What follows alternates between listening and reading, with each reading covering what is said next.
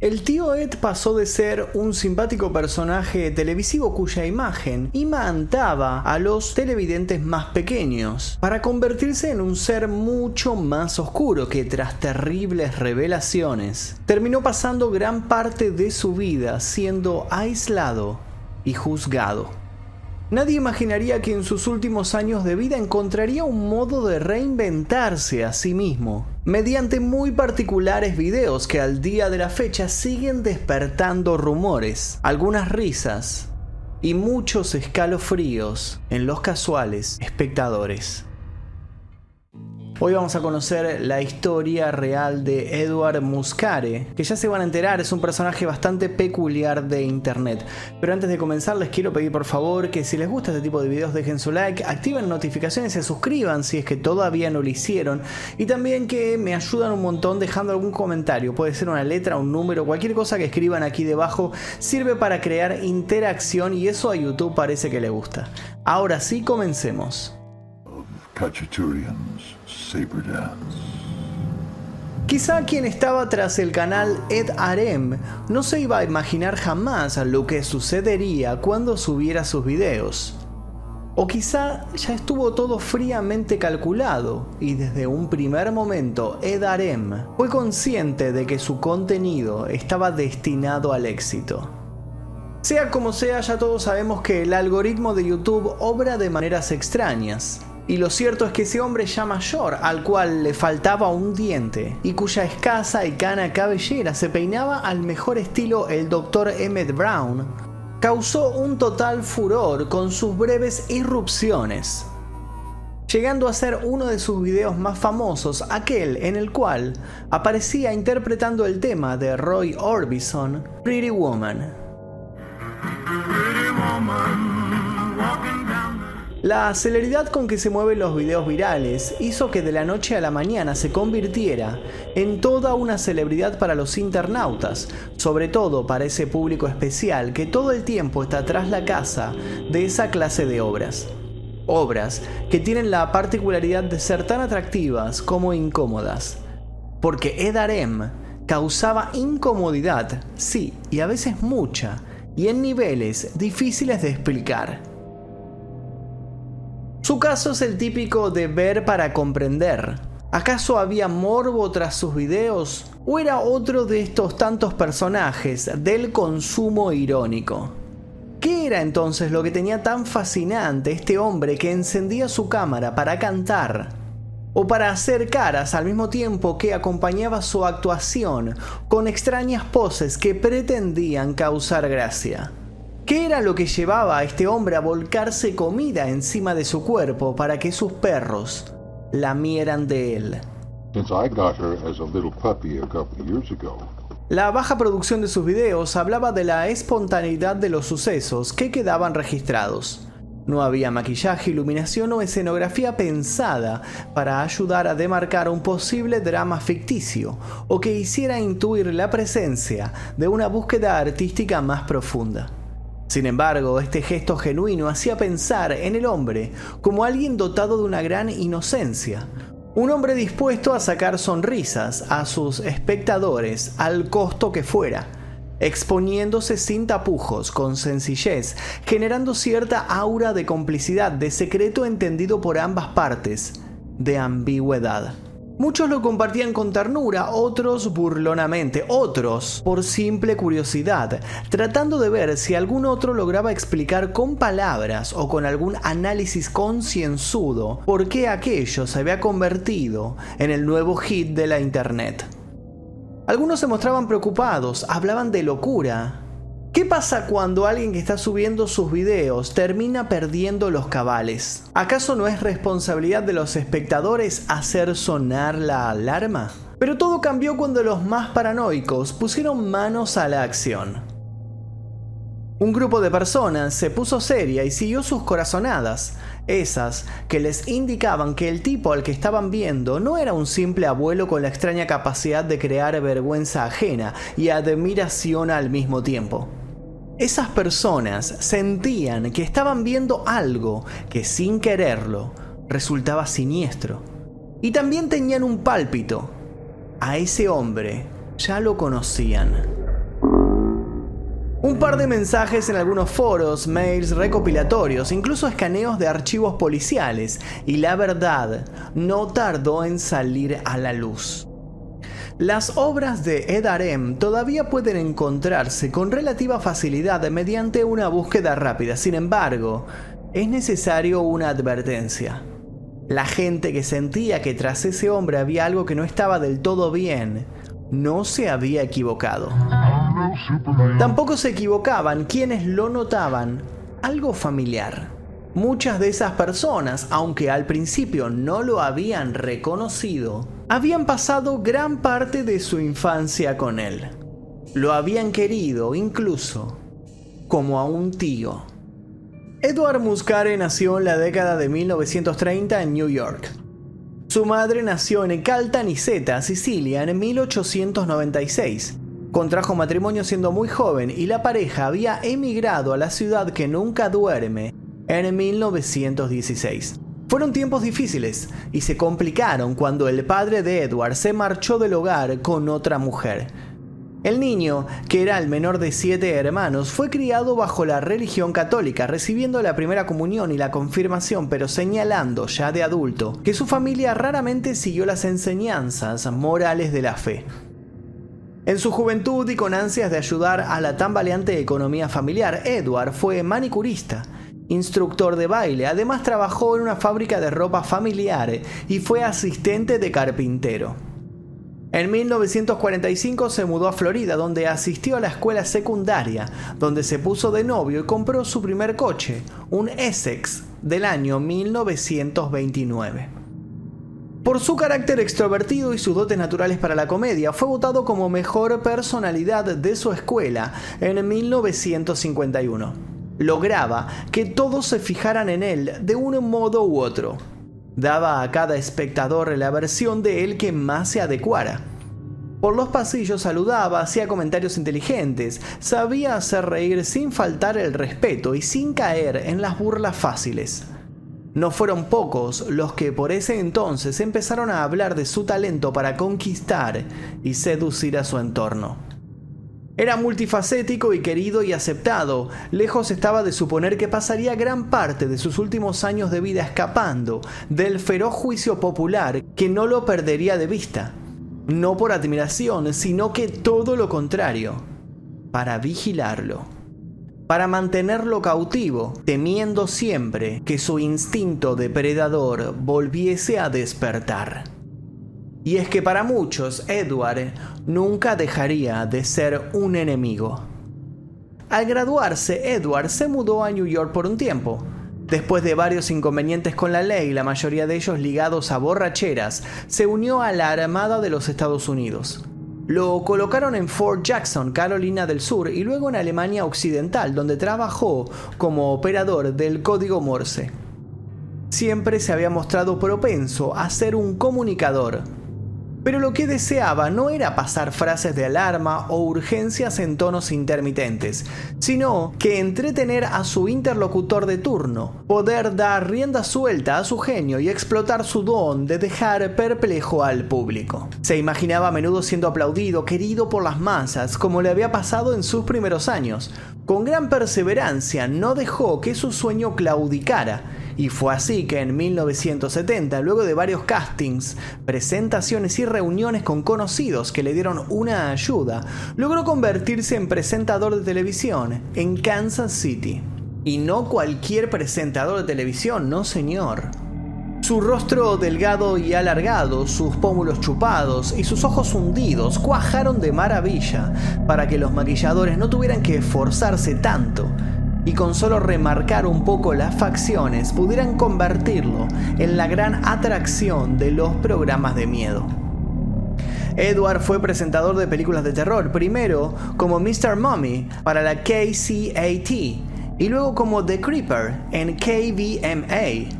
Más tarde presentó un programa para niños llamado 41 Treehouse Lane en KVMA, donde se hizo famoso como el tío Ed.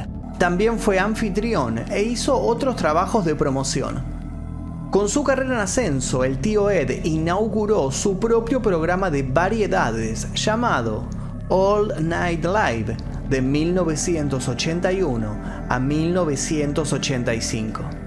Sin ansias de detenerse, se mudó a San Diego donde presentó otro programa de variedades llamado Nighttime Live para la KUSI.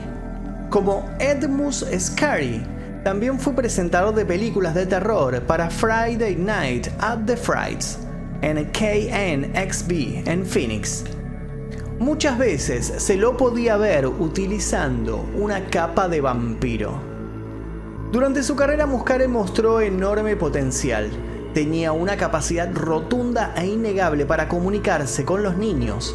Les hablaba de una forma que sus conocidos describían como ligera, sin subestimarlos. A los pequeños realmente les agradaba el tío Ed.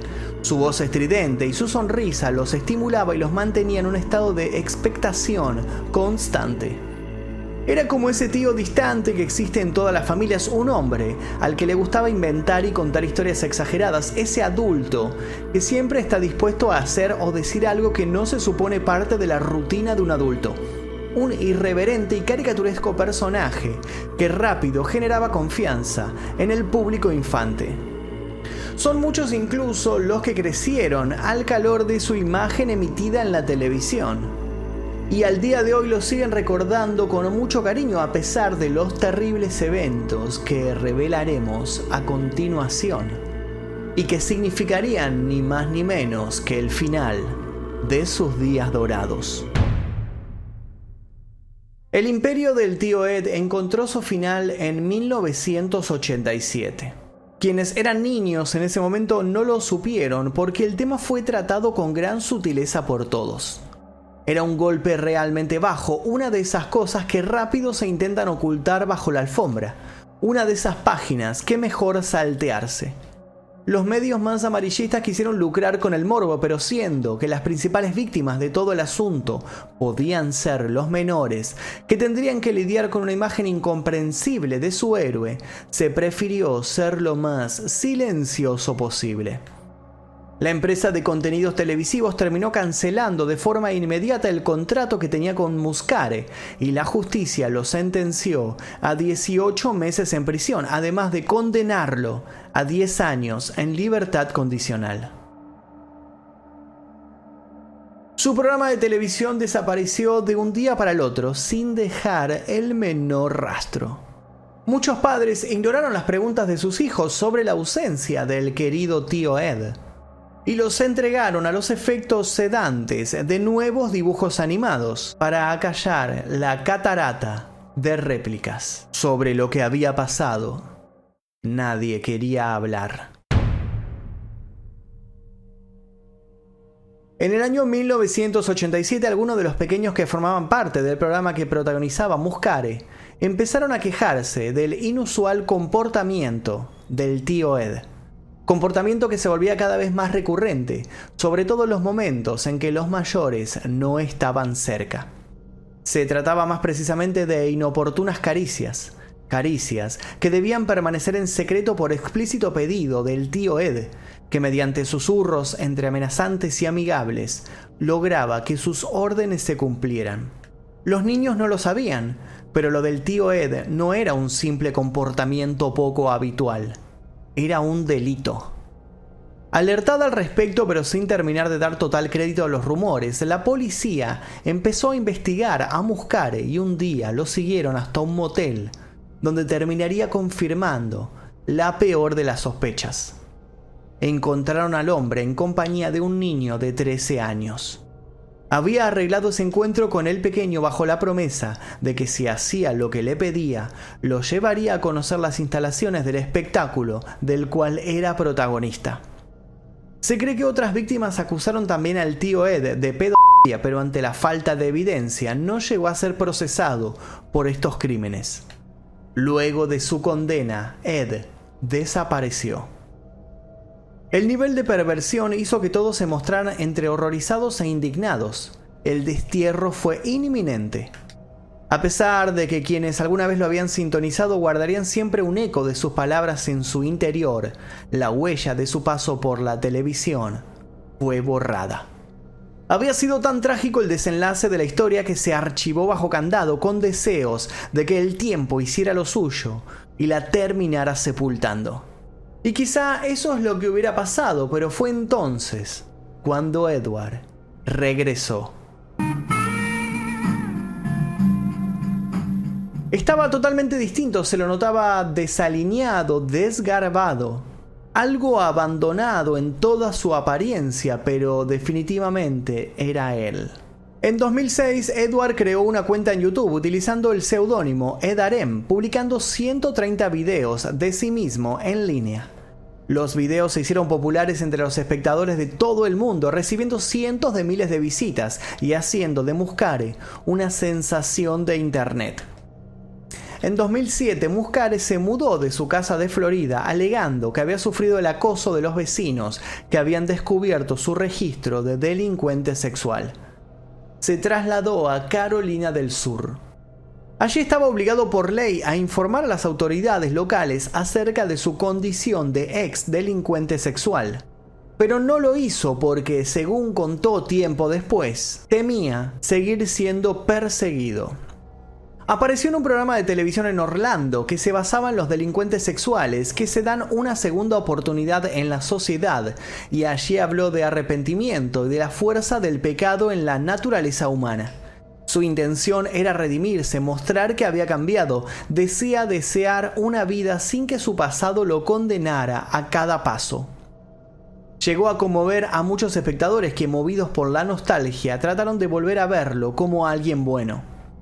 La policía de Carolina del Sur se enteró de la delicada situación y de la infracción de Edward al trasladarse de estado sin las notificaciones pertinentes y lejos de sentir piedad alguna, se emitió una orden para su arresto.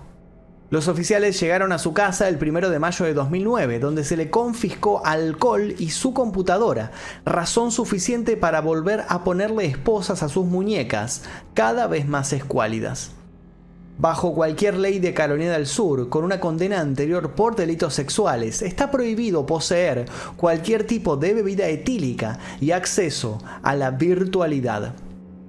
Mostrándose contrariado, el otrora famoso youtuber estuvo de acuerdo en permitir que su computadora fuese inspeccionada sin previo aviso y se encontró que no contenía ningún material ilegal.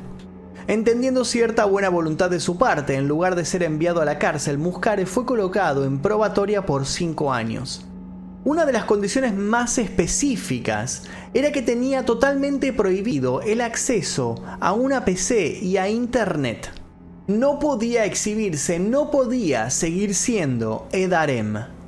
Edward dijo que en pleno uso de sus facultades entendía perfectamente lo que se le estaba diciendo estampó un par de firmas alegando ser consciente y comprender la multa.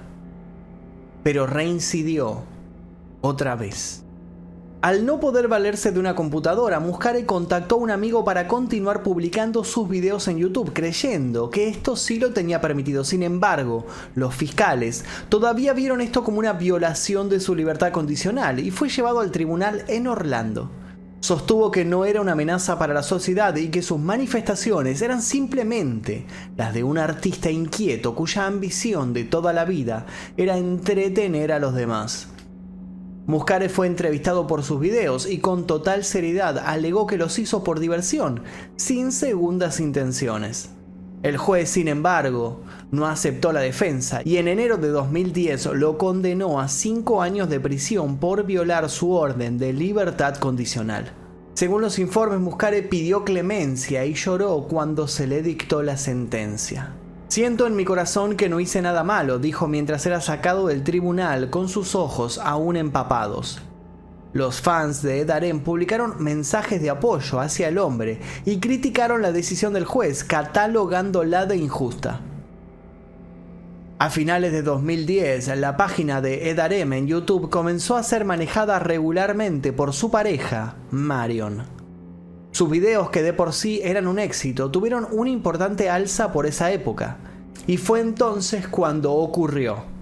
Algunos internautas comenzaron a contar que si te detenías por mucho tiempo a mirar los videos de Edarem, empezabas a sufrir insomnio, alucinaciones o reacciones emocionales inesperadas. Hay un rumor de que en el estado de Indiana un pequeño sufrió un ataque epiléptico después de que un vecino le mostrara el canal del tío Ed. En Minneapolis, dos pequeños de 11 y 9 años presentaron una especie de brote de ira tras ver las imágenes. El menor tomó un martillo y le fracturó la mandíbula al mayor. En Chicago, los padres de una pequeña de 9 años alegaron que su hija se puso a gritar y a llorar de forma incontrolable tras ver uno de los videos. Estos relatos comenzaron a multiplicarse rápidamente. En Toronto, el video generó tanta conmoción en una escuela que tuvieron que llamar a los padres de los afectados y suspender las clases. Como suele suceder en todos estos casos, el supuesto video maldito, en lugar de ser excluido, se viralizó rápidamente. Se pasó del miedo al desafío. Todos apostaban por ver quién sería el próximo que se animaría a mirar fijo el extraño rostro de este hombre. El rumor más extendido es que estos videos eran una especie de venganza del tío Ed, que juzgado injustamente se manifestaba en sus obras, destruyendo la psiquis de quienes las miraran. Las cosas empeoraron totalmente cuando Muscare falleció en la prisión, víctima de un cáncer el 9 de enero de 2012. I was notified a short while ago that Edward passed away last night after I left him. A su muerte tenía 22.000 suscriptores y sus videos habían aparecido en el programa de Craig Ferguson, así como en otros lugares. Edward fue recordado por sus allegados, no solo por su paso por la TV, sino por haber sido un fotógrafo consumado, que disfrutaba de tocar la guitarra, el piano, cantar, pintar y dibujar. A su muerte, sus familiares publicaron una carta en la que remarcaban que era amable con la naturaleza, estaba activo en la iglesia y disfrutaba ayudando con el servicio en el hogar de ancianos local. Se mencionó también que Edward sería incinerado y sus cenizas entregadas a su socio, que siguiendo los últimos deseos del hombre, las mezclaría en tierra donde se plantaría un árbol. Tras el fallecimiento de Muscare, una serie de videos inéditos aparecieron en internet, supuestamente subidos por amigos que intentaban preservar su memoria. Los videos seguían apareciendo de vez en cuando, aunque la mayoría eran eliminados o simplemente prohibidos. Y no pasó mucho tiempo antes de que las leyendas urbanas comenzaran a circular. En varios sitios donde se analiza el tema se menciona que existen videos con contenido mucho más perturbador, estelarizados por Muscare. Videos sórdidos y perversos que aseguran están al alcance de cualquiera que pueda y quiera darse un paseo por la Deep Web. Se trataría de videos en los cuales un nada sonriente Muscare narra con total frialdad sus años como el tío Ed. Videos en los cuales se lo vería rodeado de pequeños y utilizando, una vez más, su capa del conde Drácula. Sin embargo, ninguno de estos rumores pudo ser confirmado. De la misma forma no pudo confirmarse lo que se supone que pasó cuando un admirador de Muscare realizó una retransmisión de los videos con el sonido a velocidad súper lenta. Se dice que en este audio se escuchaban con una claridad asombrosa llantos y pedidos de auxilio de pequeños. Como haya sido, el video de Pretty Woman sigue apareciendo esporádicamente en YouTube y sigue levantando controversia. El debate tomó cierto revuelo y dividió las aguas. Algunos pedían que el asunto se revisara, que era hora de dejar de levantar prejuicios y que se podía confiar en darle una segunda oportunidad a algunos criminales. Otros aplaudieron a la justicia y dijeron que el peso de la condena tendría que haber sido aún más severo. Los que crecieron mirando a este hombre encuentran extraño a Ed Arem. No terminan de entender el último paso de comedia de este polémico artista. Otros, sin embargo, se devanan los sesos tratando de encontrar ese árbol en donde se enterraron las cenizas de Edward. Un último rumor virtual asegura que este hombre era una especie de brujo y que este árbol tendría un terrible poder sobrenatural. Al parecer el tío Ed nunca se detiene en su afán de contar y de protagonizar historias de miedo. No se detiene ni siquiera muerto. Espero que les haya gustado el video de Edward Muscare. Pueden encontrar sus videos ahí por internet y sacar sus propias teorías. Les dejo aquí los miembros del canal. Esta es la gente que está colaborando para que este canal siga adelante. Si querés unirte, tenés el link aquí debajo. Tenés que tocar donde dice unirse, elegir la membresía número 2 Maestro Oscuro y luego ir a la pestaña comunidad donde encontrarás este y otros videos sin censura, sin publicidad, 24 horas antes que el resto. Por lo pronto me despido, pero te dejo un par de videos acá flotando para que sigas haciendo la maratón. Mi nombre es Magnum Mephisto, nosotros nos veremos seguramente en el próximo video. Adiós.